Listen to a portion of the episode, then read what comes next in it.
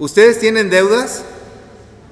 Yo sé que no, porque todos así son, este, son opulentes en Extlalpan, ¿no? Tienen, tienen mucho, este, el, el varo, lo que se viene llamando el varo. No, no es cierto. Pues, creo que eh, las cuestiones de las deudas son terribles porque provocan ansiedad y provocan una, una vergüenza que hacen que el deudor muchas veces, cuando las deudas son muy grandes, eh, no lo habla con su familia, no lo habla con los suyos y lo mantiene en secreto. Y, creo que estas cuestiones le, provocan eh, el, estar mal eh, psicológicamente y también en su salud. Claro que también hay algunas otras personas que no sienten el más mínimo remordimiento en, en, no pagar jamás, ¿verdad? Que los buscas para decirles, oye, te presté un dinero y se hacen de la vista gorda y como que la Virgen les habla y jamás los vuelves a ver, ¿verdad? Y hasta se enojan de que les cobres. Pero en los que todavía queda un, rayito de luz, todavía queda un rayito de, bondad, de esperanza, suelen sentir esa responsabilidad y suelen sentirse mal cuando hay una cuestión de deuda en sus vidas, ¿no? Eh, las razones más comunes por las que nos llegamos a endeudar suelen ser primeramente por gastos médicos. De repente surge una enfermedad, una cuestión eh, de salud que estaba fuera de nuestro presupuesto y si no tenías un seguro de gastos médicos, pues te tienes que endeudar, y aún teniéndolo, ¿no? La segunda razón es por créditos, ya sea que compraste algo o que pagaste con la tarjeta de crédito, o sea, a veces las personas que tienen tarjeta de crédito se sienten muy, muy por la tarjeta de crédito, pero es lo mismo que, comprar en Electra y en Coppel, hermanos. O sea, es lo mismo que comprar allí. Son deudas, nada más que tú tienes un plastiquito ahí que te dice que eres socio distinguido de no sé qué banco, pero eres socio distinguido de los deudores, ¿no? la tercera razón es por préstamos eh, para poder pagar cuestiones de la escuela. La educación no es nada barata, sobre todo cuando vas eh, aumentando el, nivel educativo, de repente hay cosas que hay que cubrir y pues se va eh, endeudando uno. La, cuarta razón es porque pues lamentablemente a veces se reducen los ingresos o alguien pierde el empleo y se ve en la penosa necesidad de tener que endeudarse. Y por último, están los gastos no planificados. Se descompuso algo en la casa, se le descompuso algo al carro y uno se tiene que endeudar con estas cuestiones. Las deudas son muy terribles y por eso en México a veces coloquialmente a las deudas se les conoce como drogas. Entonces la gente en lugar de decir estoy endeudado llega a decir estoy endrogado. Y de repente dicen pues las drogas destruyen, ¿no? Y las drogas hacen, las drogas hacen daño. En el pasaje del día de hoy, aquí en Romanos, vemos un tema muy relacionado. Antes de llegar a los versículos que leímos el día de hoy, el apóstol Pablo nos está hablando sobre formas en las que como cristianos podemos mostrar nuestro amor en la sociedad. Los cristianos de su época, estamos hablando más o menos del año 57, año 58 de nuestra era en que fue escrita esta carta, les dice el apóstol Pablo, tienen que respetar a las autoridades. Y era difícil porque en aquella época gobernaba un emperador llamado Nerón.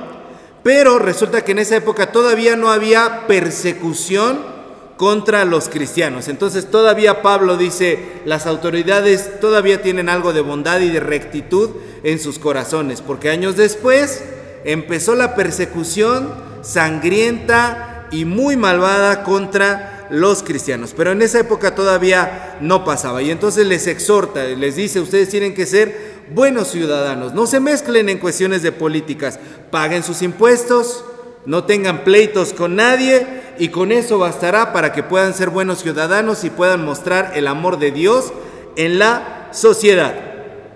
Pero cuando llegamos nosotros a los versículos que estamos leyendo el día de hoy, Pablo les advierte una cuestión mucho más fuerte y les dice, quien adultera, quien mata, quien hurta, quien miente, quien codicia o quien hace cualquier otro pecado, quien peca de cualquier otra manera en la que lastima a su prójimo, está en deuda. Y está en una deuda terrible. Está en deuda con Dios, está en deuda consigo mismo y está en deuda con la persona a la que dañó. ¿Por qué Pablo relaciona los pecados con las deudas. Porque cada mala acción, cada pecado que nosotros cometemos, cuando tú pecas, destruyes a la otra persona de una forma que no te puedes llegar a imaginar. Destruyes a la otra persona de una manera en la que no puedes comprender en ese momento. Pero cada mala acción que nosotros cometemos es una ola expansiva, es como una bomba atómica que se expande y trae destrucción masiva. Cuando tú pecas, cuando tú hieres a alguien, destruyes autoestimas, destruyes planes, destruyes sueños, destruyes futuros, le destruyes el presente a la persona, le quitas la paz, le haces perder la paciencia, le quitas el bienestar, le quitas salud física, le quitas equilibrio emocional, destruye su ambiente familiar, etc. Son muchas cosas las que suceden cuando nosotros pecamos. ¿Cuándo podrías llegar tú a pagar algo así? ¿Cuándo podríamos llegar a resarcir de esa manera el daño? A veces creemos que por decir perdón, las cosas ya se solucionaron. Pero en realidad no es así, hermanos. El daño que provocamos al pecar es terrible. Cuando empezamos a ver los versículos del día de hoy, por eso Pablo comienza diciendo, no le deban nada a nadie. Es decir, no se destruyan, no se lastimen, no se insulten, no se peleen, no hagan que su vida sea un infierno aquí en la tierra. Y ahí es cuando nosotros nos tenemos que preguntar, ¿a quién le debo yo? ¿Contra quién cometí un daño? ¿Y hasta dónde llegaron las repercusiones de ese acto que yo cometí? ¿Soy consciente de ello? ¿Soy consciente del daño que le cometo a las personas? Podemos pensar que sí, hermanos, pero por ejemplo, no sé los que son papás, los que son mamás, de repente los hijos resulta que tienen una terapia psicológica en la secundaria, en la preparatoria o un momento de iluminación y los hijos nos hablan y expresan que cierta cosa que papá, que mamá cometió, les dañó la vida, los traumó para siempre. Y en ese momento papá y mamá se enteran. Yo no sabía que yo había dicho eso. O yo no sabía que yo no había dicho eso. Yo no sabía que eso que hice o eso que no hice te afectó de esa manera. Hagan de cuenta que de repente les llegó una notificación que les dice, debes 10 millones de pesos al banco. Y los papás se quedan así. Dios mío, yo nunca me enteré por lo que tú estabas atravesando. Yo no sé si alguna vez les ha pasado eso. Espero que no porque es muy terrible, pero de repente esta situación se da mucho en la convivencia como seres humanos. Hay cosas que callamos, pero que nos dañamos y nos dañaron de una manera terrible. Y a veces vamos por la vida sin plena conciencia de saber hasta dónde hemos herido a otros. Ahora imagínense, si el daño de las cosas que no estamos conscientes es de ese tamaño, piensa en las cosas de las que sí estás consciente, de las que tú sí tienes plena conciencia de decir, yo hice mal cuando hice esta acción, yo hice mal en aquel año cuando cometí esta otra acción. ¿Hasta dónde llegamos a dañar con nuestras palabras? Por eso es que somos invitados el día de hoy por el apóstol Pablo a salir de ese tipo de deudas, a reconocerlas, a ser conscientes de las deudas y poder pagar y resarcir los daños. No le deban nada a nadie. Y si ya debes, paga Paga, paga lo que debes, toma chocolate, dice la canción, ¿no? Paga lo que debes. Tienes que pagar lo que debes, porque cuanto tú debas, estás destruyendo tu propia persona. Aunque tú no lo sepas, te vuelves una persona insensible. cuando no te das cuenta y cuando no quieres reconocer los daños que has hecho. Ese es el primer punto, paga lo que debes, no debas nada a nadie. El segundo punto, dice Pablo, una vez que dice eso, agrega algo muy enigmático, muy precioso, pero también a veces difícil de entender. dice Pablo, si van a tener una deuda, que sea esta, la de amarse unos a otros. Y saben qué, hermanos, esa deuda nunca la vamos a terminar de pagar de ese tipo de deuda vamos a estar endeudados toda la vida, porque mientras estemos vivos, cada mañana que tú te despiertes, como ahorita estaban agradeciendo la vida en el tiempo de los testimonios, cada mañana que tú te despiertes es una oportunidad para pagar esa deuda. Cada mañana que tú estás vivo, tienes que amar, mostrar amor. Y el amor, hermanos, es una decisión. El amor es un mandamiento. Yo sé que la sociedad es bien cursi y dice que el amor es un sentimiento, pero eso es una mentira del diablo. Porque el sentimiento, en cuanto está en ti, lo vives, pero se te pasa y ya no existe más. En cambio, el amor, si tú eres consciente de esto, de que el amor es una decisión, necesitas tomar esa decisión a diario y necesitas diariamente emprender acciones para poder mostrar el amor. Y cuando comprendes en la mente y el corazón que el amor es un mandamiento, entiendes que eso te excede a ti que va más allá de si quiero hacerlo o no, que va más allá de se me da la gana hoy amar o no, que va más allá de, ah, por esta persona siento amor y por esta otra repudio. Es un mandamiento, va más allá de ti. Y Pablo todavía lo lleva más, más, más, más allá. Y dice que cuando cumplimos todos los mandamientos, allí es cuando nosotros amamos, porque el amor no le hace daño a nadie. El amor para Pablo es una decisión, el amor es un mandamiento y el amor es el cumplimiento de toda la ley de Dios. Quiero cumplir toda la ley de Dios, ama. Es que a mí como me encanta escuchar las alabanzas, ir al templo, me encanta escuchar la palabra de Dios, ama. No sirve de nada si no amas.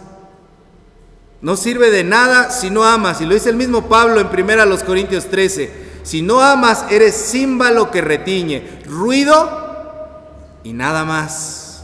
Ruido y nada más. Y además dice Pablo, el amor es la solución a todas las deudas. Este tipo de deudas. No van a llegar al banco y, no, pues yo lo, lo amo mucho, señor gerente, lo amo mucho, señor cajero. No, es la solución a este tipo de deudas, las del corazón, las que verdaderamente importan. Las otras se pueden resolver con planes de pago, pero este tipo de deudas solamente pueden ser cubiertas cuando el amor de Dios actúa dentro de nosotros. Y cuando nosotros dejamos que el amor de Dios actúe en nosotros, recibimos la mejor deuda que podamos tener, la de amar a los demás. Y algunos estarán pensando quizá, bueno, Dios me quita las deudas de mis pecados, pero me viene a poner otra. No, hombre.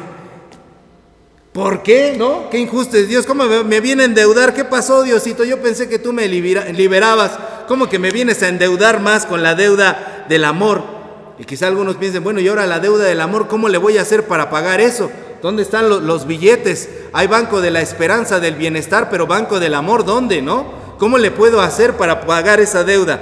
Bueno, Creo que hoy quiero decirles tres formas rápidas para poder hacerlo. La primera de ellos es el diálogo.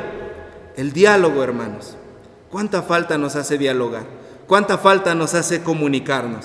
De repente tenemos, por ejemplo, un vecino que hace ruido en la mañana porque anda podando, anda trabajando, anda haciendo no sé qué menjurjes en su casa o los vecinos que les encanta que todo mundo escuche su música, ya sea en la mañana o altas horas de la noche, dicen, mis rolas son las mejores, yo quiero que todo mundo las oiga. ¿Y qué es lo que hacemos, hermanos? En lugar de intentar primeramente el diálogo, comenzamos a maldecir al vecino, a decirle de improperios, y si es que vamos a hablar con él, si no antes le echamos la patrulla, vamos, que a dialogar, pero nunca sabemos dialogar, vamos, óigame, no sé qué, bla, bla, bla. Empieza uno de una manera y una actitud que eso no es el diálogo. El diálogo expresa de manera tranquila nuestras ideas y está dispuesto a la negociación a poder escuchar de parte de la otra persona también sus propias ideas y no nos sabemos a veces explicar. De repente, por ejemplo, también hay, hay personas, ¿verdad?, que no nos han pagado lo que nos deben y también vamos y les reclamamos de mala manera. O nos da pena a nosotros a veces hasta acercarnos y decirle, oye, es que me debes 20 pesos del otro día y no sabemos comunicarnos. El diálogo, la comunicación es la primera forma de poder pagar la deuda del amor. La segunda forma es resarcir el daño. Resarcir el daño, hermanos, va más allá de pagar lo que te prestaron. Cuando tú te das cuenta, por ejemplo, de que tienes algo que alguien te prestó en tu casa y te das cuenta de que es el vecino, ah, yo tengo un topper, ah, yo tengo el refri, ¿no? Del vecino, ay, nunca se lo di, me lo prestó el otro día. Bueno, vas, lo dejas a quien corresponde, pero además agregas un plus, un extra. Vecino, no me había dado cuenta, discúlpeme, le debo unos tacos, le invito unos tacos, le traje este postre, le traje esto, le traje fruta, le traje estas otras cosas. Muestra uno el verdadero arrepentimiento y está uno dispuesto a resarcir el daño dando un extra. Mire, usted no me cobró intereses, pero me prestó 200, yo le estoy dando en momento 250, 300. ¿No? Porque me tardé mucho tiempo en pagar. A veces, hermanos, necesitamos dar un extra que provenga de nuestro propio corazón sin que las demás personas nos lo pidan. Eso es resarcir el daño. Y en tercer lugar, una forma de pagar la deuda del amor es no esparcir rumores. Es decir, no te metas en lo que no te importa. No seas metiche. No te metas en lo que no te incumbe. Alguien de repente viene, ya sea un vecino o de estos hermanos o hermanas que tienen el don de la comunicación, vienen y te cuentan cosas y tú sientes de repente la comezón así de, ay, esto le va a encantar que se lo cuente a fulanito, fulanita de tal. Da un paso atrás y retráctate. Piénsalo un momento. Dice la palabra del Señor en Proverbios 26, 20. Sin leña se apaga el fuego y donde no hay chismosos cesa la contienda. La palabra de Dios compara los chismes a incendios. Y cuando tú participas del chisme, adivina qué haces. Avivas y agrandas el incendio. ¿Quieres ser parte del incendio que destruye a otras personas? ¿Quieres ser parte del fuego que destruye a otras personas? Detente. ¿Sientes mucha comezón? Rásquese solo. Deténgase. Dé un paso atrás y no participe de la muerte de otra persona. No participe del incendio de otra persona. Donde no hay chismosos, cesa la contienda. No seas parte. No te metas en conversaciones de maldad. Son tres formas tan sencillas en las que podemos pagar el amor a los otros. dar amor a los otros no siempre es, ay, cuánto te amo y lo abrazas y le das un apapacho y lo apachurras y le das de caricias. Eso no siempre es el amor. A veces el amor son acciones concretas que no le hacen daño a la otra persona y que hacen bien a los demás. Hermanos, el apóstol Pablo nos hace conscientes el día de hoy de que todos estamos en deuda, en deuda con Dios y en deuda con el prójimo. Tenemos que ser agradecidos, tenemos que hacer el bien a los demás, tenemos que compartir la fe, tenemos que ayudar a los que están en apuros, tenemos que ser atentos con quienes están más vulnerables, tenemos que pagar las deudas que tenemos. Si dañaste a alguien, el día de hoy Dios te invita a que pagues esa deuda con todos los que te rodean. ¿Cuánto y a quién le debes? Y si no has dañado a nadie y tú dices, no, yo soy puro, inmaculado, está muy bien, pero aún así estás endeudado. ¿Cómo? Amando a todos, diario y siempre. Yo le pido a Dios que el saldo de nuestras cuentas, al final de cada día, cuando nos vamos a dormir, nuestro saldo esté en ceros. Es más, que nuestro saldo tenga saldo positivo. Y que diga el día de hoy, no hería a nadie, el día de hoy resarcí el daño, el día de hoy logré amar a los demás. Que no vivamos apesadumbrados por las deudas, que Dios nos libre de las deudas y que cuando nos pregunten cuánto y a quién le debes, podamos decir, estoy en paz. Amén. Póngase de pie, vamos a orar. Amado Dios, tú que pagaste en la cruz para que fuéramos libres, Señor, permítenos vivir también nosotros en la libertad de estar libres de deudas, Señor, con los demás. Ayúdanos, Señor, a reconocer lo que quizá nos cuesta trabajo, lo que no hemos visto. Líbranos de los pecados que nos son ocultos, Señor. Y si hay algo, Padre, que nosotros hemos cometido y no nos hemos enterado, no nos hemos percatado por cualquier circunstancia, Señor, perdónanos, muéstranoslo para poder ser mejores hijos tuyos, mejores hijas tuyas, y ayúdanos, Señor, a vivir siempre en amor. Te bendecimos, Señor, y te damos gracias por la libertad que nos das en Cristo Jesús. Amén.